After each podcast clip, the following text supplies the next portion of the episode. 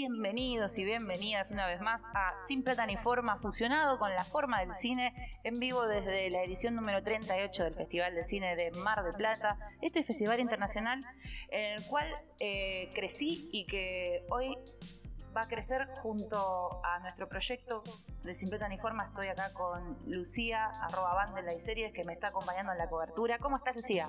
Hola, Rochi. Gracias por, gracias por invitarme a Mar del Plata. Es algo que me hubiera gustado venir hace años, no me animé o no tenía con quién y vos esta vez me insististe y agradezco un montón porque la estoy pasando joya. Eso es todo. Sí, eh, Lucía está en su elemento, como yo le decía hace un rato. Por un lado escuché que hay gente que le aburre escuchar anécdotas de, de podcasters, pero estamos creando anécdotas privadas muy divertidas. Así que por otro lado, estamos en vivo y en directo desde nuestra humilde habitación de hotel, cubriendo un poco lo que estamos viviendo, lo que estamos viendo que está pasando en esta edición. Esta es una edición con eh, menos salas, lamentablemente, pero con un montón de entusiasmo, con una ciudad más viva. Eh, vivimos la apertura, eh, que fue con tan solo una película de René Mujica, El hombre de la esquina rosada, ¿verdad? ¿Sí? si no me equivoco, y contó con la presencia del candidato a presidente Sergio Massa, que vino a hablar de la situación del cine y del Inca fue muy emotivo, lleno de artistas. Mar de Plata está llena de artistas. ¿Cómo estás viviendo vos? Eh, cruzarte con todo el mundo. ¿Querés contar alguna de esas anécdotas? Estas las tienen que escuchar. Nada, a mí me da mucha vergüenza todo, así que me, da como cosita, me entusiasmo mucho. No reconozco a nadie porque, pues, problemas mentales de reconocer gente. Eh, nos cruzamos hoy a Sofía Gala y nos cruzamos al muchacho que interpreta al joven Fito Páez en El amor después del amor en la serie Netflix muy divertido, muy, simpático. Le alcancé un celular que se le cayó en un barcito. Si, nos estás escuchando, sabíamos que eras vos. Eh, no creo. Eh, la verdad que está bárbaro, como decís vos, está lleno de gente. Es una lástima que haya menos salas porque se nota que hay entusiasmo, que viene gente de todos lados y las salas se llenan. Las entradas se agotaron, lamentablemente para las funciones más como más aclamadas, más, con más ganas de ir, que no, no conseguimos. Vamos a ver qué pasa. Em, pero se agotan, es algo que la gente tiene ganas de venir a este, tiene ganas de ver películas, eh, de participar del festival y se nota ya que hace años que lo venimos hablando, yo lo veo no en Mar del Plata, pero sí lo veo en el Bafisi, cómo va bajando el presupuesto, se nota. Sí, eh, sí, sí, van salas cada vez más chicas, más recorte de peli. Recorte de peli, recorte de todo. Eh, se nota incluso en el, en el marketing, en, el, ¿cómo se llama? En la marca, ¿no? En los logos, en, el papel, la papelería, lo, todo. El spot. El spot, todo. Está re bueno, pero se nota. Eh, yo creo que igual las medidas que van tomando para poder eh, no bajar la calidad de la selección y del festival en sí son efectivas. Así que es un... Las ganas están. Las ganas están, es, un enorme esfuerzo el que, el que hace el equipo de Mar del Plata. Así que felices de, tener un festival de cine clase A. Y bueno, un poco eh, la edición está marcada por el tema del cine y la democracia, los 40 años de de recuperación de la democracia, así que ha, habido material de archivo que está siendo exhibido en las distintas, eh, lo que sería toda la agenda de eventos. Claro, el material censurado en los años de las dictaduras, eso están mostrando y tratando de, de mostrar además cómo recuperaron esos, esos archivos. Sí, parece que hay como cosas bastante divertidas y graciosas. Todavía no pudimos ir a, a ninguna de las distintas charlas que están dando en torno a ese tema, pero eso es como la nota de fondo, todos los años hay alguna eh, temática, ha habido eh, en, homenaje a Leonardo Fabio, ha habido, eh, bueno, distintas temáticas que tienen que ver con el cine nacional que están de trasfondo. Este año le tocó al archivo. Por otro lado, en charlas de maestros, mañana tenemos la presencia de el director de La Sociedad de la Nieve, esta película que va a hablar de la tragedia de los Andes, para los que no saben, se estrelló un avión eh, de un equipo de rugby uruguayo en los años. ¿Qué fue en los 90 o los 80? Los 80. En los 80. antes, quizás, ¿eh? Sí, bueno, aconteció Yellow Jackets ahí, o sea, se empezaban a comer entre ellos. Bueno, yo lo hubiera hecho también. ¿Vos te hubieras comido otra sin plata ni forma? Sí, para sobrevivir. Sí, yo siempre digo, tipo, a mí cómanme, me- ningún problema. eh, debo tener buena carne, además, así que coman. No sé, los veganos, no sé. Eh, bueno, y este, tenemos ya una película eh, que se llama Viven, que es una película hollywoodense, noventosa, con Ethan Y esta es como una versión de la. O sea, no es una remake, es otra versión de la. Eh, ¿Qué vendría a ser? ¿Un true crime? Nada, es un chiste. Sí. Eh, fue en 1972, mirá vos, yo pensé que eran los 80. Bueno, eh, es una, una nueva mirada, una nueva versión eh, de la misma tragedia llevada a la ficcionalización cinematográfica. Va a estar en Netflix la peli y acá está causando revuelo porque viene Sergio Bayona a dar una charla a la que vamos a ir mañana, si todo sale bien. Y ahora estamos grabando rápido porque nos vamos a ir a una charla sobre el cine de terror nacional eh, llevada adelante por Demian Rugna, que es el director de qué película, Luchi? Cuando acecha la maldad. Ah, me tomaste por sorpresa. Sí, sí, me acuerdo, me acuerdo. La queríamos ver, pero bueno, tampoco sigo atrás. Pero vamos a ir, eh, vamos a querer ir al Festival Rojo Sangre, que seguramente esté ahí, así que vamos a buscarla ahí. Y si no, el 9 de noviembre, este jueves, se estrena en cines, en cines comerciales.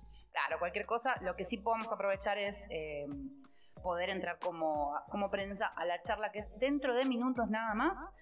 Eh, vamos a llegar endemoniadas para estar a tono con la película.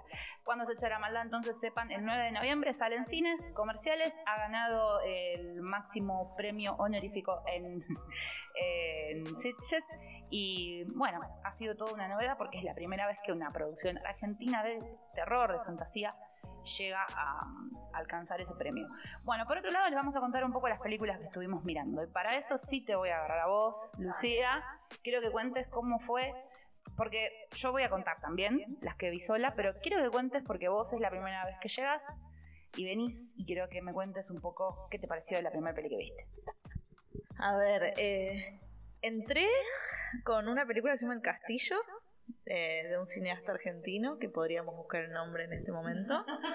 Eh, es una película que es medio documental, ficción. Esto se está basado en una historia real y son dos actrices que no son actrices, son dos mujeres, madre e hija, que viven en un castillo que heredó una mujer que de su empleadora, era una mujer que era empleada doméstica de una mujer con mucha plata en un castillo en Lobos, en la provincia de Buenos Aires. Un castillo, una, una casa muy grande, importante, como con 12 habitaciones, 6 baños, 64 hectáreas. Porque tiene una torrecita muy linda. Eh, y el director, cuando fue, iba a ir a otro lado, Yo cubro porque no nos acordamos el nombre del director. Ya lo decimos, ya lo decimos. Es muy graciosa la anécdota aparte que vamos a contar porque pudimos a la salida hablar con el director. Claro, te- obviamente acá en los festivales, generalmente después de las películas están la- la- a veces el director, las actrices, los actores, los productores, etcétera, eh, contestando preguntas y contando un poco sobre las películas. Este se llama Martín Benchimol, se pronunciará así. Bueno, eh, él estaba haciendo otras películas y paró por ahí y vieron este lugar. Creo que le habían dicho como, fíjate acá la vuelta, seguí acá, cuando ves el castillo gira a la derecha, una cosa así, y quedó encantado. Conoció a esta mujer y a su hija que viven en ese lugar y quedó encantado, maravillado y fueron creando la película. Había un, hay un poco de ficción, hay un poco de no ficción.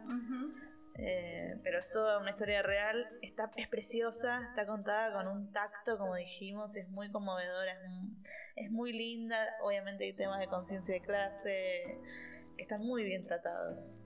La música es espectacular. Eh, lo primero que dijimos, terminé yo le digo, esto es la Bella y la Bestia.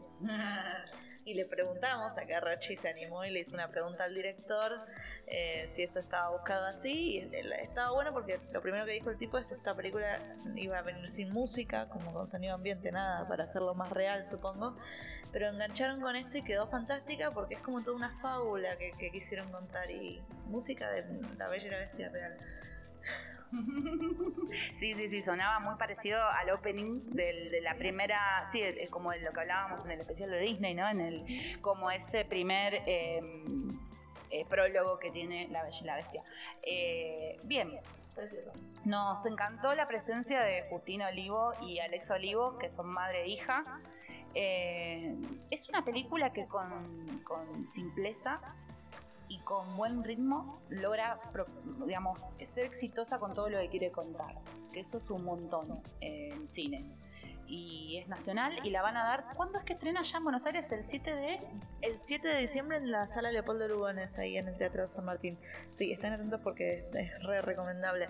Quiero aclarar, quiero decir como que qué suerte que tuve, porque fue mi primera película al Festival de Mar, Mar del Plata de la vida y la, me encantó. O sea, que quedé con las expectativas por arriba. Y viste que pasa, a veces vas a festivales y bueno, a veces pasan cosas que no, no, no te gustan tanto. Eh, así que quedamos muy bien, muy contentas. ¿Y qué vimos después, Rochi? Ese mismo día salimos, comimos y vimos. Vimos Los Colonos, que es un peliculón. Este es otro tipo de película. Esta es la película. eh, se me pegó decir faraónica, pero es bastante faraónica porque es imponente, al menos en lo que es la narración. Es una película que es coproducción con Chile, con Argentina, eh, y tiene actores anglosajones. O sea, hay un actor que creo que es escocés, hay un actor que creo que es este, de Texas, no lo sabemos, o al menos hace que es de Texas. Así que es una película que es eh, polilingüe, multilingüe, tiene muestra choque cultural, está ambientada a principios del siglo XX, puntualmente en 1901, recorre la primera década del siglo XX, y habla sobre una especie de eh, patrón, señor, ¿cómo se le dice a eso? Un terrateniente. Un señor feudal me va a salir. Un terrateniente chileno, un tal Menéndez, que eh, básicamente lo que hace es mandar una misión de a exterminar eh, los indígenas que quedan en sus tierras. Claro, que sus tierras de la Tierra del Fuego. Empieza y dice Tierra del Fuego Chile, o sea que el tipo tenía todo Tierra del Fuego porque además le decían, ¿no te parece raro que tenga un señor se- la Tierra entre los dos océanos? Claro, se habla de eso, se habla de los límites, se habla de cuándo se empezaron a establecer los límites, se habla de cómo Argentina administra sus, recursos, eh, tanto intelectuales como eh, naturales, eh, también de cómo Chile lo hace. Creo que hay como una búsqueda de crítica, pero también hay, una, hay mucha búsqueda de muestra de paisaje. Eh, muy buena la música, muy buena la actuación. Es un western además, está bárbara, la verdad que es una producción espectacular. Eh, yo te dije, cuando vi El Conde, dije que raro que no mandaron esta, porque Los Colonos es la película elegida por Chile para eh, presentada para, para participar en el Oscar a película extranjera. Y sí, está buenísima. Es otra película, es un western, es un el malo, el bueno, el bueno, el malo.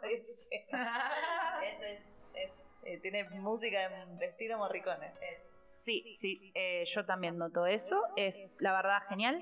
Tiene un toque también además de comedia, no se queda en, en ningún tipo de morbo sangriento en exceso, nada está en exceso, todo está controlado. Muy bien. Está muy bien, es 10 puntos la peli. ¿Cómo se llamaba el actor, el protagonista, el que hace de Menéndez? Ese es el actor que a mí me encanta, chileno, que está también en el club. Alfredo, Alfredo Castro se llama.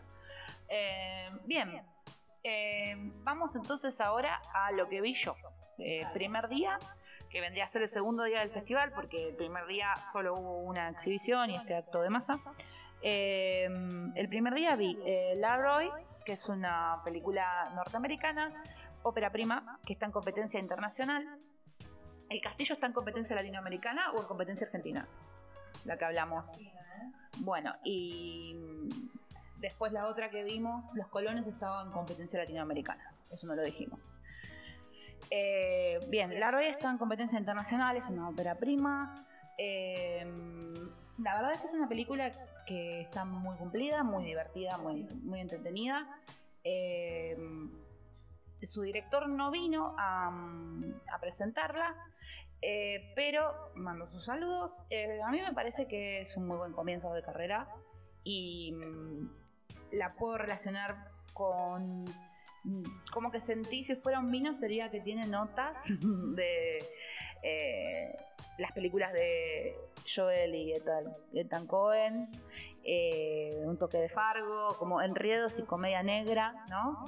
Eh, es muy divertida, es muy divertida. La verdad es que mm, para mí fue mi, mi botón de start este año y me encantó. Me gustó mucho, hay un montón de caras conocidas, muchos actores de series que, les van a gustar.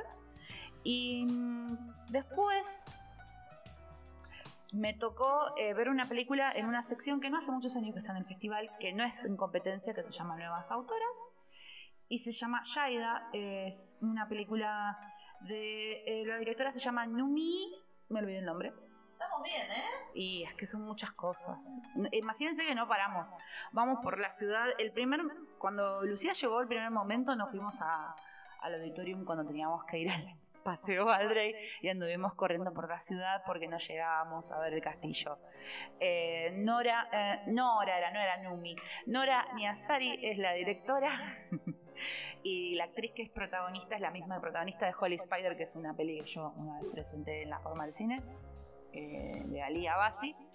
Eh, bueno, la película aborda el conflicto entre una pareja iraní que está eh, exiliada en Australia. Eh, está enfocado desde la perspectiva de justamente Sheida, que es la mujer y, la damnificada. Ella está parando en un no está parando porque quiere, está como asilada en un refugio de mujeres junto a su hija, escapando de un marido violento, un marido abusivo. Eh, no quiero contar mucho cuál es el centro de este abuso, qué es lo que pasa, porque es la esencia de la peli, cómo ella lo va sobrellevando, cómo el sistema en Australia la acompaña. Es una historia real, está acompañada de imágenes de archivo al final, así que si pueden miren todo. Es muy hermosa la película, es dura, pero es bellísima, está excelentemente actuada por todos eh, y es la seleccionada para eh, precandidata a los Oscars. Por Australia la este, produce Kate Blanchett. Y no voy a decir más, seguro van a poder verla eh, pronto en salas o bueno, en su videoclub. En su, en su videoclub, amigo. Eh, ¿Qué te iba a decir? Esta pobre mujer, la actriz que siempre tiene películas, siempre, la segunda, de, pero, que, pero películas de violencia, horrible. Sí, no dije el nombre del director de la pero bueno, Lo buscamos mientras. sí. Eh, eso fue todo. Ayer vimos otra película que se llama Elena Sabe. Eh, una película basada en un libro de Claudia Piñeiro para Netflix. Una película que va a salir en Netflix dentro de poquito. Ya les busco la directora. Eh, está protagonizada por Mercedes Morán, Erika Rivas. Elena Sabe, Rochi. Creemos que Elena no sabía nada. En realidad, mientras buscamos los nombres de los directores y la directora, sepan, este, disculpar la fri- fritura de cerebro, les cuento que no, no fue de mucho agrado nuestro la peli, pero em, igual la disfrutamos. Eh, retomando con la Roy, el director se llama Shane Atkinson, un bastante jovencito. Y Elena sabe, la directora eh, está acá en Mar del Plata, es de Argentina. eh, ella comentó que sintió mucho placer filmando la peli, porque parte de la peli la filmó en Mar del Plata, que soñaba con estrenarla en Mar del Plata. Pero nosotras creemos que es una peli que tiene potencial. eh, la peli de Anaí Berneri. eh, no es fácil adaptar novelas. No. Y justamente ayer hubo una charla que me- nos perdimos por ver esa película. Era una charla de cómo adaptar. cómo adaptar novelas, un texto, lo que sea, que la daba, entre otras personas, eh, Tamara Tenenbaum, que me hubiera gustado verla. Bueno, nada, podrían haber ido. Nada, ya está, está bien, está bien que se hagan películas, todo, no, no, no, fue nuestra preferida. Dejémoslo ahí y lo charlamos. Y hoy, eso fue todo ayer, después fuimos un, un rato al espacio Chauvin, donde conocimos gente, tomamos unos tragos, y hoy fuimos a ver dos películas de competencia también internacional. Eh, la primera se llama Ubu, de un eh, muchacho portugués que se llama Paulo. Paulo Paulo Abreu. Bien, esa la sabemos. Eh, Ubu, sobre. Es una. basada en una obra de teatro. Sobre un señor que quería tomar el poder de Polonia, básicamente. Eh, muy bizarra, muy de la fiebre del poder, de la locura, de lo político. Eh, muy teatral, en blanco y negro, muy teatral, eh, sumamente teatral. La música estaba re buena, las actuaciones estaba re buena. Muy expresionismo alemán me tiran por acá. ¿Qué te pareció a vos, Rochi? me pareció. Me pareció que sí, que era expresionismo alemán. Bueno, está bueno que metiste con quién cenamos ayer, con quién estuvimos charlando, porque ahora después lo vamos a, ir a, a, Claro, después lo vamos a ir expandiendo. Le vamos a dejar hoy con la intriga con quién estuvimos cenando. Pues estuvimos cenando con gente copada. Quizás hoy cenamos de nuevo. Quizás hoy cenamos de nuevo. Y quizás hoy cenamos de nuevo. Así que eso es importante que lo, que lo sepan. Lo vamos a dejar en suspenso porque tiene que ver de gente que está involucrada mucho en el festival y por ahí no queremos este, romper con la con el secreto eh, porque están trabajando en el festival en un, lugar muy importante, muy decisivo. Con eso ya les digo todo. Después lo vamos a retomar eso eh, y les mandaremos saludos y hablaremos del trabajo de ellos también. Bien, eh, respecto a Ubu, a mí me pareció buena parece que es una película que la duración va muy bien con lo que quiere contar. Eh, me hizo acordar por momentos a, la favorita de Lássimos. es, eh, el humor me pareció que iba por ahí. A mí me llevó a una película de Terry Gilliam de hace mil años que se llama El varón de Munchausen. La teníamos en VHS, sí, ¿viste? La teníamos en VHS, entonces la, la vi toda mi infancia. Pero sí, eh, me llevó a ese lado, la, la sátira la sátira y lo ridículo del poder de los reyes, de la plata que le tiran a los pobres, esa, esa cosa, esa, la, la guerra ridícula. A pleno, a pleno. Creo que también hay mucho uso del ridículo, de la sátira, de cierta cuestión burda directamente en el personaje principal, este Ubu, el padre Ubu. Me encantó eh, que él repetía un insulto todo el tiempo que era gordo pants, que era muy gracioso. Eh, me pareció muy divertida. Eh, difícil igual ver una película hacia las 9 de la mañana. Domingo a las 9 de la mañana, sí, difícil, difícil. Pero está bien, está, la que la pasamos bien. Yo perdí la, noción de espacio-tiempo, pero, o sea, yo me olvidé que era domingo, sinceramente. Arrancar el, día en el cine hace que pierdas la noción de dónde estás porque uno vive el cine, no vive otra realidad en este festival. Así que em, nos gustó, nos gustó nos gustó la charla posterior, conocer al director. Eh, le hicieron preguntas, quizás, no sé, yo siento que a veces las preguntas son como eh, movilizantes, conmovedoras e intensas que le hace la gente y las contestó muy educadamente, muy sentidamente. Parece que es un tipo muy copado. Y le mandamos un beso. Arre. Vamos a hablar entonces de la que vimos después, que es eh, me, parece que es una de las favoritas de la competencia, me dio la sensación, se quedó mucha gente a la charla.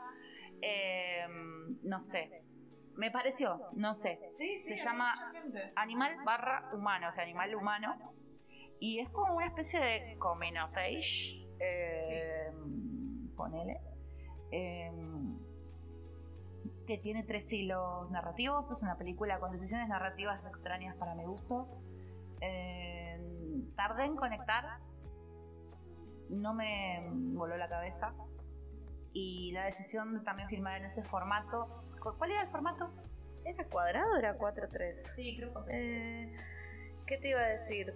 Es una película dirigida por Alessandro Puña, un señor italiano, pero que se ve que vive en España. Habla perfecto español. Em, es de un pibe que es hijo de familia funeraria en, en Italia. Pero bueno, salto temporal, nosotras lo vemos después adolescente en España, estudiando para ser torero. Eh, con un compañero que también está estudiando para ser torero, pero no quiere, pero es de familia de toreros. Entonces, bueno, toda esa cosa de la, de la imposición familiar, imposición sí, familiar, mandato familiar del laburo, de la, de la, carrera, de la profesión. Em, lo mismo con el toro, porque hay como una equivalencia con el torito fandango. Mm, fandango se llama. Ahí va, con, con lo genética, lo que se hereda, lo que no se hereda. Es muy interesante. A mí me gustó, ¿eh? A mí me gustó, me pareció bien. Mm. Sí. Pero había mucha gente, tenés razón. Hay mucha gente. Siento que es esas películas que no vería si no estuviera en un festival. Totalmente.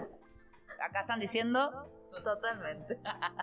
eh, bueno, después la charla, temas filosóficos. Ni hablar Ubu, nunca lo hubiera visto y la verdad que me re divirtió, pero nunca lo hubiera visto. A mí me gustó más Ubu que, que la construcción de todo me gustó más de Ubu, que es más sencilla igual. U tenía una fotografía de la concha de la lora. Eh, el director empezó como director de fotografía, por lo que dijo, y el director de fotografía de esta película había trabajado con él como asistente.